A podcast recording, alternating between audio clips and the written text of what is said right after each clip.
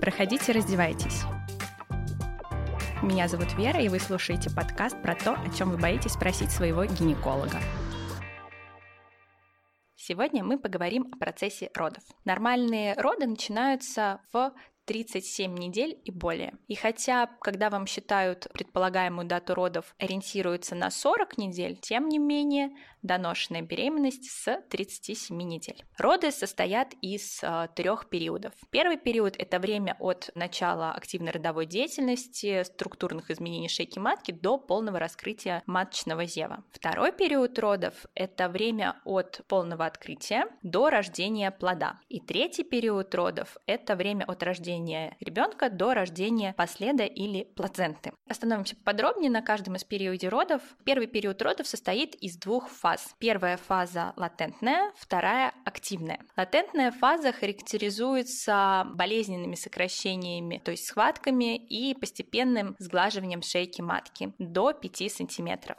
Активная фаза характеризуется уже более частыми схватками и более быстрым раскрытием маточного зева от 5 см до полного раскрытия или условно принято считать до 10 см. Стандартная продолжительность латентной фазы на самом деле не установлена и может варьировать у различных женщин. Единственное, но максимальная продолжительность латентной фазы у первородящих это до 20 часов, у повторно родящих до 14. И продолжительность активной фазы обычно не превышает 12 часов у первородящих и 10 часов при последующих родах. Второй период родов, как я уже сказала, это время от полного раскрытия шейки матки до рождения плода. И продолжительность второго периода родов при первых родах обычно не более 3 часов и при повторных не более 2 часов. Однако этот промежуток времени может увеличиваться, если в родах использовалось эпидуральное обезболивание. Приблизительно на час увеличивается это время. Третий период родов – это время от рождения плода до рождения последа. В большинстве случаев, то есть это где-то 90%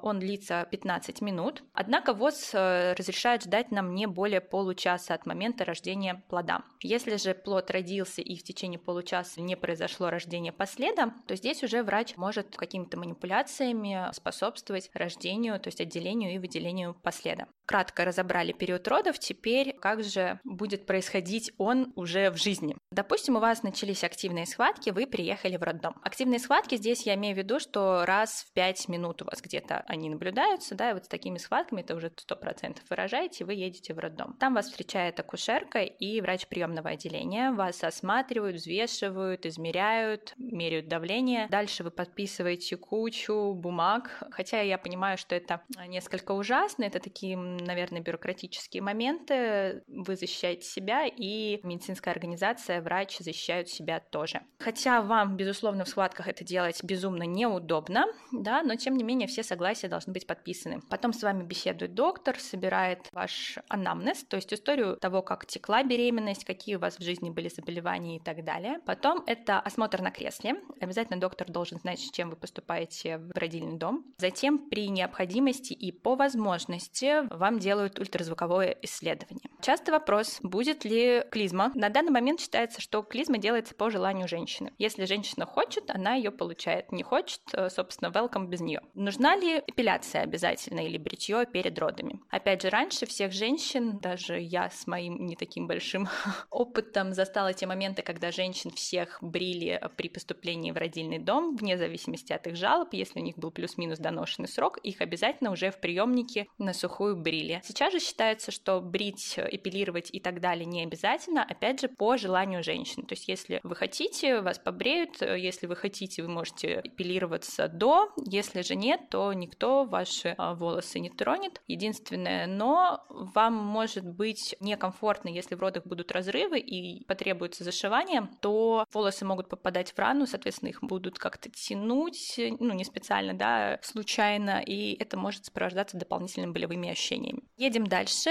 Вот в приемнике все закончилось, вас поднимают в родильное отделение. В родильном отделении у вас будет своя акушерка, как правило, отдельный бокс, по-моему, уже мало где остались роддома с э, общими палатами. Значит, отдельный бокс. Если повезет, в этом боксе даже будет ванна, потому что, опять же, не все родильные дома оснащены а, боксами с ванной. У вас будет доктор, за вами будут следить. Вену будет установлен э, венозный катетер для быстрого доступа к вашей вене, потому что в родах все протекает протекать достаточно непредсказуемо, иногда могут быть какие-то внезапные осложнения, и нужен быстрый доступ к вашей вене, поэтому вам катетер поставят заранее. При желании вашем и при возможности с медицинской стороны вам будет предложена эпидуральная анестезия, если вы будете в ней нуждаться. Далее периодически вам будет писаться КТГ, то есть кардиотокограмма плода, будут следить за сердцебиением малыша, как он переносит роды. Все это время вы также можете пользоваться фитболами, занимать удобные для себя положения при отсутствии противопоказаний. Сейчас мы говорим именно о нормальных родах, поэтому да, активное положение в родах приветствуется, это облегчает страдания женщин. Можно ли есть и пить во время родов? Раньше запрещалось с собой вообще что-либо приносить, максимум только вода, и то там маленькими глоточками разрешалось пить. Сейчас же наоборот рекомендован прием жидкости и легкую пищу. При отсутствии противопоказаний кушать тоже можно, то есть это какие-то печеньки, шоколадку, что-то вот. Но совсем твердую пищу, конечно, не рекомендовано, но тем не менее какой-то легкий перекус и водичку вы с собой на роды принести можете. Возможно ли пользоваться туалетом во время родов? Возможно. А, более того, необходимо регулярно ходить в туалет, поэтому при возможности вас обязательно отпустят и в туалет, и в душ. В противном случае может быть предоставлено судно. Таким образом, вы проводите первый период родов. Когда наступает второй период родов, кровать трансформируют, если мы говорим о горизонтальных родах, и, собственно, вы под присмотром акушера, акушерки и неонатолога рожаете. Этот же период еще называется потужным. Здесь необходимо будет тужиться, но не сразу. Сначала вам будут говорить дышать. Необходимо будет помочь малышу опуститься вниз на тазовое дно, пройти головой кости таза. Тужиться в этот момент нельзя, потому что это неэффективно. Вы только устанете, загоняете себя и своего ребенка. Важно просто дышать, сконцентрироваться на вот этом процессе, понимая все механизмы, почему вы это делаете, вам будет проще. То есть, да, уйти головой от боли, надо будет просто дышать, потому что вы понимаете, что за счет дыхания вы помогаете малышу опуститься. Важно расслабить мышцы тазового дна, чтобы не мешать опущению ребенка. После того, как происходит прорезывание головки плода, то есть мы видим, что малыш уже совсем рядом, вам будет предложено тужиться. Вот здесь тоже важно очень внимательно слушать, когда тужиться, когда отдыхать, потому что тужиться будет хотеть всегда,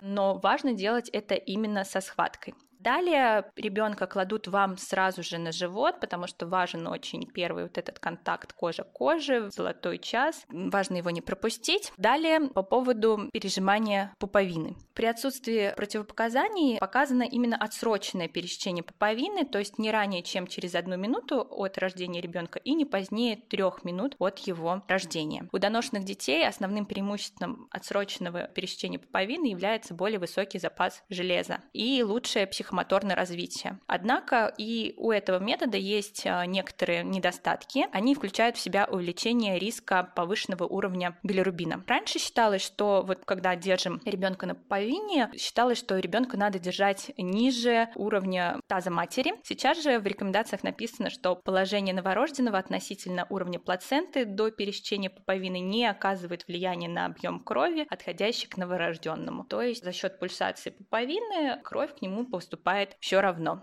После того, как пуповину пересекут, э, ребенка заберет неонатолог, осмотрит его, у ребенка дальше уже начинается его личная жизнь в отдельности от вас. У вас же от момента рождения ребенка будут ждать до получаса рождения последа. Как только послед родится, в бокс будет приглашена операционная сестра и будет осуществлен осмотр родовых путей. Очень мерзкая процедура, очень неприятная процедура. Многие рожавшие женщины они забывают, э, видимо, это на каком-то эмоциональном уровне, но тем не менее после каждых родов есть осмотр родовых путей. Осматривается шейка матки, в целом родовые пути на момент разрывов, если они есть, происходит ушивание разрывов. Как долго после родов вас будут наблюдать в родильном отделении? Как правило, это время не превышает двух часов. Соответственно, если два часа прошло, с вами никакого кровотечения, ничего плохого не случилось, вас переводят уже с малышом в послеродовое отделение. Как снизить процент разрывов в родах? Перво-наперво возможно использование удобной позы для родов. Так доказано, доказано, что вертикальные роды снижают риск разрыва промежности. Второе — это использовать тепло, то есть какие-то теплые компрессы на область промежности также а, снижает риск разрывов.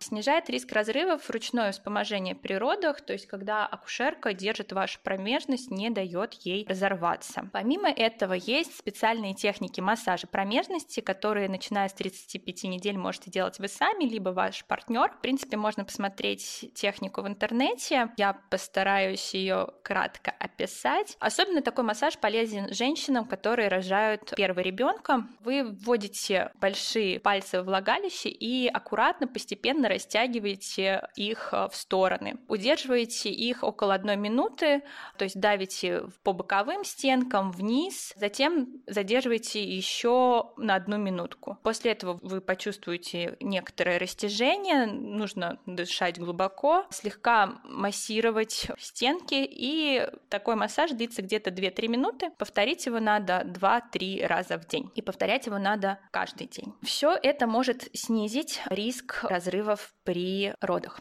Что еще может произойти в родах? В родах могут вам предложить разрез, то есть эпизиотомию. Раньше рутинно применяли эпизиотомию при рисках разрыва промежности, сейчас же считается, что не доказано, что это приносит пользу. Когда могут предложить сделать эпизиотомию? Если у вас планируются оперативные вагинальные роды, то есть, допустим, вакуум экстракция плода, тогда делается эпизиотомия. Если необходимо ускорить второй период родов, то есть мы видим, что плод начинает страдать, у него по КТГ мы видим изменения, показывающие, что роды надо закончить быстрее, в такой ситуации тоже может быть предложена эпизиотомия. И если у вас есть риск серьезного уже разрыва промежности, тогда тоже, возможно, вам проведут эпизиотомию.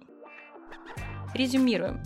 Роды, нормальные роды начинаются в сроке с 37 недель. Если вы знаете этот процесс, то вам проще в нем участвовать, поэтому если вам скоро рожать, прослушайте этот эпизод несколько раз, потому что еще раз зная механизм, вам проще в нем участвовать. Все вопросы обязательно обсудите со своим врачом, который ведет ваши роды. Если вам что-то непонятно, всегда задайте вопрос, потому что когда ты понимаешь, что и для чего ты делаешь, тебе проще в этом процессе участвовать. Ты на одной стороне стороне работаешь тогда с врачом, а не защищаешься от него. Сложно, когда тебе не говорят, когда не объясняют, когда от тебя отворачиваются, да, такое ощущение, что ты по одну сторону, врач по другую, и вы боретесь между друг другом. В данной ситуации надо понимать, что врач на вашей стороне, он готов вам помочь. Главное, обсудите с ним все нюансы, все, что вас волнует, что вас интересует. Легких родов вам. Ставьте оценки, пишите комментарии, задавайте вопросы на почту. Все ссылки в описании.